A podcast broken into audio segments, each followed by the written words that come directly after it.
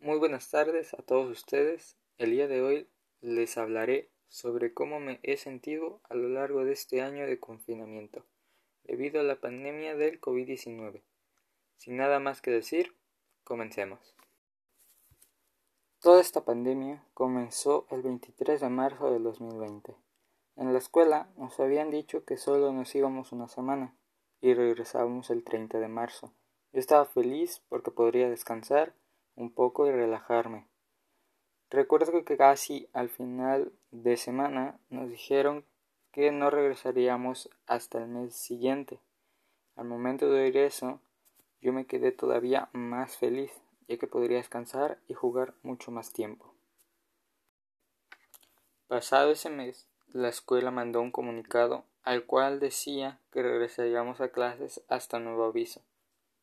Al momento de que esto pasó, también nos dijeron que tendríamos que acabar el año de manera virtual, por lo que nuestros maestros de segundo grado nos comenzaron a mandar actividades.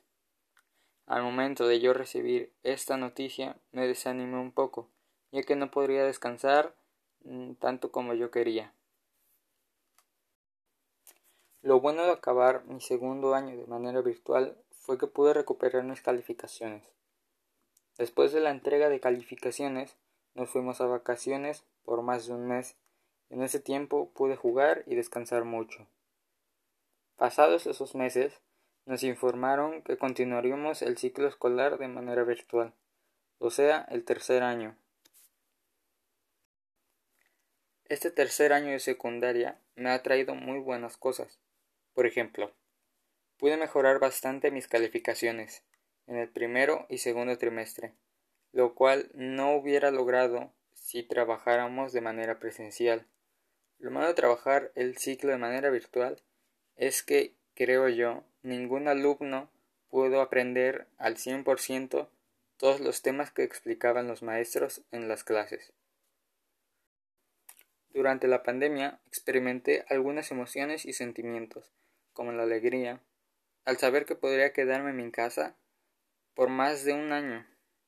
Orgullo al ver que mis calificaciones mejoraron bastante.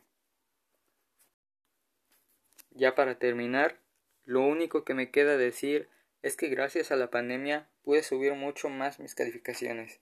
Hice nuevos amigos y también logré crear un vínculo familiar mucho más fuerte que antes. Y esto sería todo por hoy. Espero haberte entretenido y nos vemos en la próxima. Adiós.